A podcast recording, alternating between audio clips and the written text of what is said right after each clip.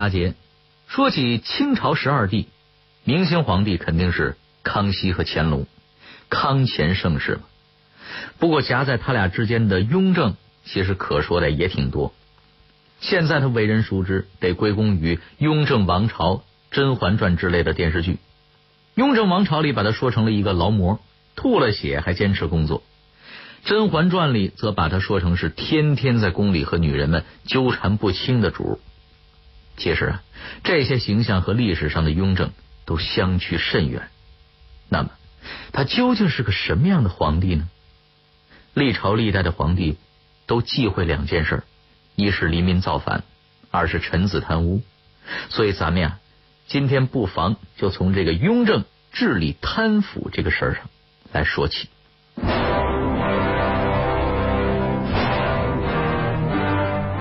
雍正出手之贪。堪称稳准狠，他到底有多狠？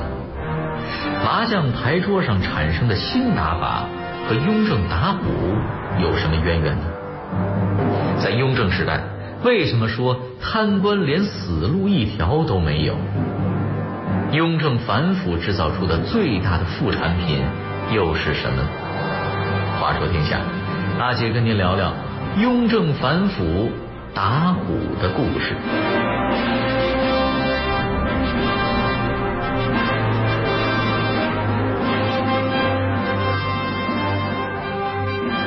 众所周知，康熙大帝是康乾盛世的开创者，无论文治还是武功都非常出色，创出了一个太平盛世。但是在执政末期啊，他却背上了包袱，认为既然功成名就，天下太平。那就多一事不如少一事，加上他在谁继位的问题上耗费了大量精力，国家日常事务就不那么专心致志了。老皇帝在位的最后几年啊，再没有精力去严格管束全国上下的官员，从而留下了严重的后遗症：吏治腐败、税收短缺、国库空虚。到了他儿子雍正继位时，国库里边啊。仅有八百万两银子，堂堂一个大清国，竟然是一个空架子。雍正九岁就随父巡行，十九岁随父征战，二十一岁封贝勒，二十二岁建府参与政事，直至四十五岁继帝位。在漫长的旁观者位置上，他对康熙大帝留下的局面看得很清楚：打江山要靠枪杆子，治江山。要抓钱袋子，这个道理雍正还是懂的。他知道要维持帝国的运转，补上亏空那是第一要务。于是雍正说：“历年来户部库银亏空数百万两，所以现在我令你们全面清查积空钱粮，要求各地严格执行，并责令所有亏空三年内全部补齐，不许摊派民间。”说这话的时候，距离康熙皇帝去世刚刚一个月。雍正不顾父亲尸骨未寒，就要对文武群臣出重手，可见事情紧迫。那各地亏空的钱粮都去哪儿了呢？雍正认为，不是上司勒索，就是官员们渔利。户部的银子大多被权贵们在不借白不借的心理支配下给借走了，其实就是侵吞。这么多人来挖国家的墙角，国库哪有不亏空的道理？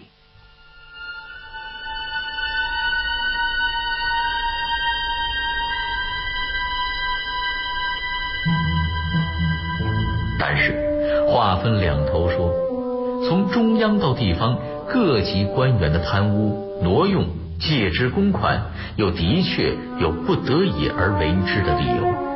这。又是什么样的理由呢？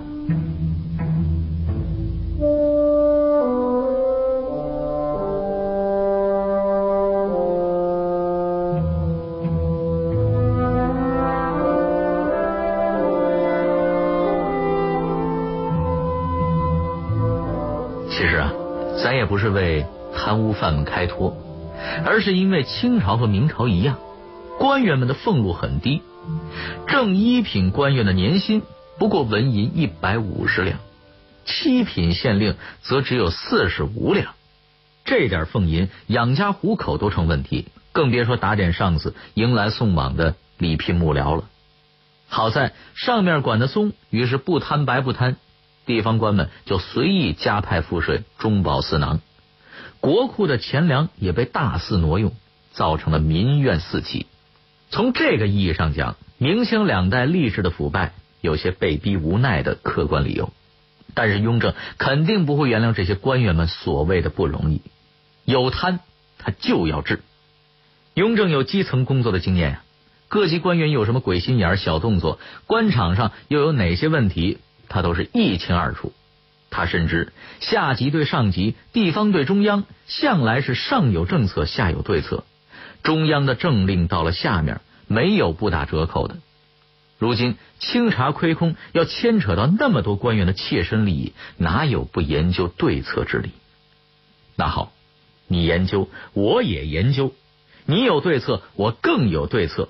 我的对策是先研究你的对策，再出台我的政策。我的政策是针对你的对策来的，看你还有多少对策，看看到底谁的招好使。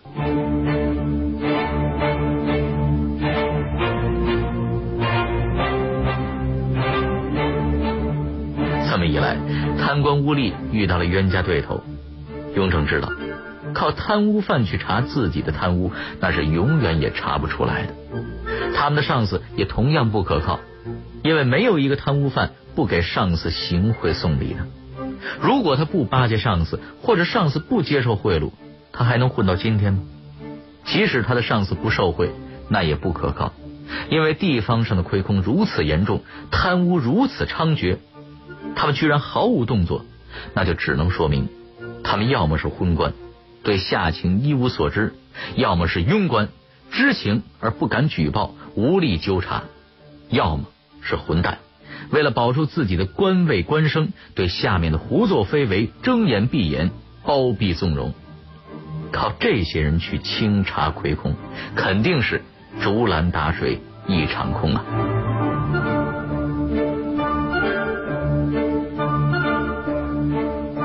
怎么办？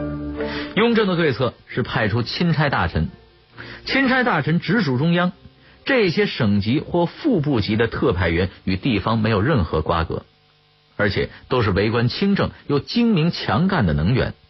这些人既无前车之鉴，又无后顾之忧，不尽心也会尽力。而且这些特派员不是光杆司令，雍正从各地抽调了一大批候补州县随团到省。与特派员一起查账，查出一个贪官污吏，立即就地免职。同时，从调查团里边选一个同级官员接任。这可是一招妙棋呀，也是一招狠棋。因为雍正深知官官相护，是官场的顽症。历来的继任官总会帮着前任补漏洞，然后自己再留下一大笔亏空，让后任去继续擦屁股。这么一任任摊下来。亏空当然总也补不上，但这回后任是来查账的，当然不会替贪官打圆场做掩护。这样，这个贪官就只有低头认罪、接受处罚的份儿了。而且，因为没有后任给他补漏洞，他当然也不会愿意为前任背黑锅。于是，就连他的前任，甚至前任的前任，如果有贪污挪用，也难逃法网。贪官们当然不愿束手就擒了，他们还有办法，那就是借钱借粮来填补亏空。其实这也是个老招数，那就是上面要来查账时，就从当地富户那里借些钱粮来放在库里。上面的来人一看分文不少，好过关。检察团一走，再把这些钱粮还回去，因为是官借，富户们不怕不还，利息还很高。再说富户谁敢得罪地方官呢？因此这个办法呀也是屡试不爽。可惜这个伎俩到了雍正这儿就不好使了。雍正在派出特派员的同时，同时也给这个地方的老百姓打招呼：谁也不能借钱借粮给官府，要借也可以。这些钱粮既然被说成是官府的，朕就认为它是国家所有。你们这些借钱借粮给官府的人，就再也别想把它收回去了。得借粮变征粮了，这一下谁也不肯借钱借粮给贪官们了。富户们不想得罪官员，当皇帝更是得罪不起呀。再说，他们也不愿意自己的钱粮白白的送给公家。就这样，贪官污吏的又一条对策被雍正粉碎了。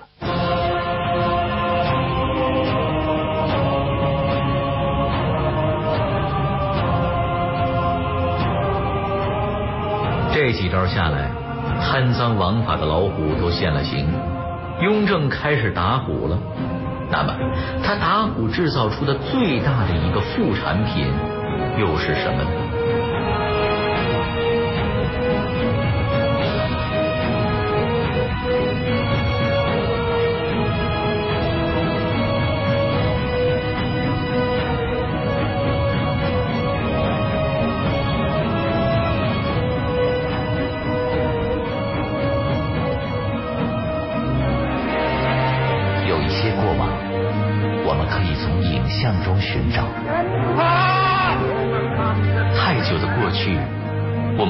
书籍中还原，还有一些在时光中流淌的故事，让我们为您从电波中再现。乾隆皇帝又有点到了一九三五年，日军是话说天下，带您用声音徜徉在历史的天空。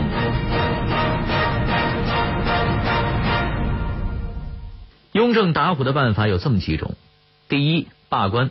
第二索赔，第三最狠，那就是抄家。罢官是历朝历代的老办法，在这个官员的任上查出了亏空，就勒令这个官在限期内补齐。实际是官职还在，任上还钱。可这事细琢磨，就会发现有一毛病，那就是有哪个贪官愿意从自己身上割肉填补亏空呢？他必然要在任上加紧盘剥百姓。结果国库是补上了，地方百姓却大吃苦头。雍正知道其中的问题，既要国富也要民强，因此他改规矩了：先罢官，后索赔。一个被罢免的官员，当然无法再凭借手中的权力鱼肉百姓了，他们只能自己出血。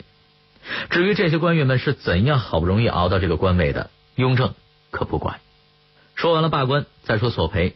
这一点，雍正也不含糊，杀人偿命，借债还钱，亏了国库，岂有不赔之理？雍正下令，清查之中，无论涉及到什么人，都绝不宽待。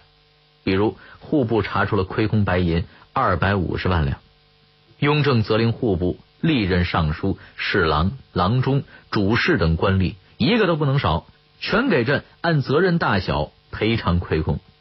结果判罚这些人。共同赔偿一百五十万两，另外一百万两由户部逐年偿还。雍正自己的十二弟吕郡王因为主管过内务府，也被治了罪。在追索亏空时，他还不出钱，只好将家中的器物当街变卖。您想啊，皇亲国戚都砸锅卖铁上街练摊了，还有哪个官员敢赖账啊？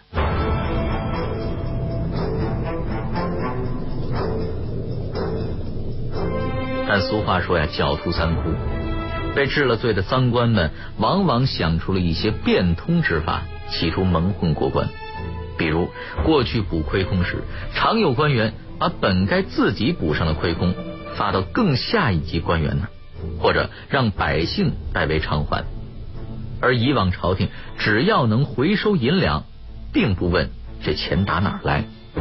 到了雍正这儿，这招同样不灵了。他规定严禁任何人垫付或者代赔。他说，即使下属州官、县官有富裕，也只能用来造福地方，怎么可以替贪官退赃呢？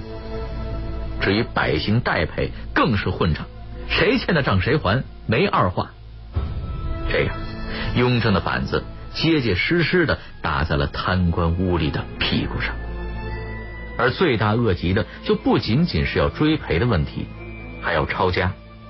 雍正元年八月，雍正采纳了通政司官员的建议，亏空官员一经查出，一面严搜他的办公地，一面将他的老家的家产查封，家人监控起来，追讨已变卖的财物，杜绝贪官转移、藏匿赃银的可能。一旦赃官们的罪行核实清楚，就把他的家底儿抄个干净，连他们的亲戚子弟的家也不放过。雍正下令，丝毫看不得往日情面，务必严加议处，追到水尽山穷处，毕竟叫他子孙做个穷人，方服朕意。此令一下，全国一片抄家声啊！雍正也得了个抄家皇帝的封号。甚至连牌桌上都应运而生了一种新打法——抄家胡。看来啊，犯到雍正手里的赃官们真的是只有死路一条了。可惜啊，在雍正时代，他们连死路一条都没有。怎么呢？雍正的政策是死了也不能放过他。雍正四年，广东道员李斌、福建道员逃犯都因为贪污受贿、亏空案被参而畏罪自杀。如果是依照人之常情，以往惯例，杀人不过头点地，人一死，再大的罪过也一了百了。可雍正不吃这一套啊！他指出，这些家伙自知罪大恶极，自身难保，就想以死抵赖，牺牲性命保住财产，让子孙后代享用，没门雍正下令，主犯已死，就找他们的子弟家人算账。虽然这项政策，有人说呀。他不近人情，也让雍正在后世背上了不少骂名。但是雍正当时态度坚决，他要做的事一定要做到位，谁也别想有侥幸心理。不错，反腐败连死人都不放过，追穷寇一直追到阎王爷那里，表面上看起来是狠了一点，但在贪腐成风的年代，不下这样一个狠心，就刹不住贪污腐败之风啊！文献记载，雍正一朝至少有两千一百多名官员因贪腐而被革职抄家，也创下了一个记录了。这里边还有一个插曲。话说，在雍正六年，苏州织造李旭，也就是掌管宫廷所需丝织品的五品钦差，因为任上亏空，也被抄了家，甚至连累了他的亲戚和家族子弟也被抄家。江南大户，从此富贵是灰飞烟灭。李旭的侄子十四岁就遭此变故，家道中落，只好北上来到北京的老宅。少年时期在南京江宁织造府那一段锦衣玉食的生活恍如一梦，他慨叹人生幻灭，命运无常，再无功名利禄之心，靠卖字画和朋友救济为生。最终批阅十载，增删五次，为后人留下了一部名著《红楼梦》。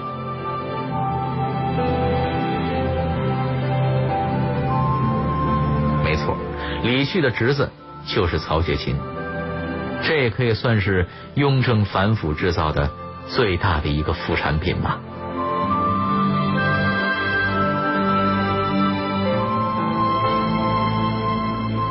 事实证明，雍正这一系列政策和对策确实沉重的打击了贪官污吏，帝国的吏治也为之一清。仅仅五年时间，国库储银就由康熙末年的八百万两增至了五千万两。更重要的是，社会风气改变了。后世有“雍正一朝无官不清”的说法，这也许啊有些夸张，但却是对雍正治国的公正评价。继位之初，雍正在养心殿西暖阁书写了一副对联：“唯以一人治天下，岂为天下奉一人？”尽管下联有反省的意味，但显然上联中的“一人治天下”才是雍正的真正意志所在。要以一人治天下，就得树立绝对的威信。要树立绝对威信，制度设计与政治斗争就不可避免。雍正整顿吏治，有为民生的考虑，更是加强皇权的考虑。反腐是一种权利，它可以重新划分官僚版图，清算政治异己，还可以震慑多数官员，让他们不得不俯首帖耳，唯帝王之命是从。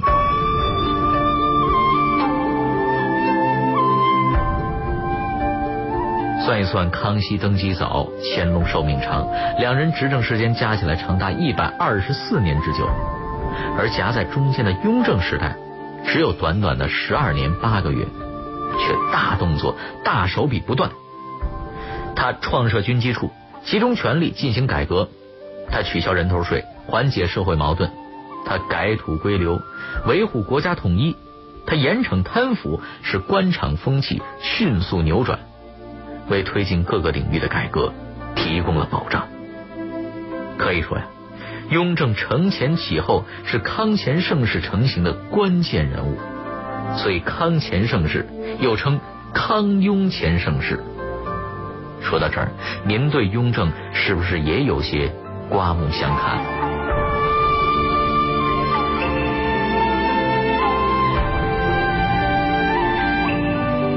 好了，今天就和您聊到这儿。这里是《话说天下》，我是阿杰，明晚十。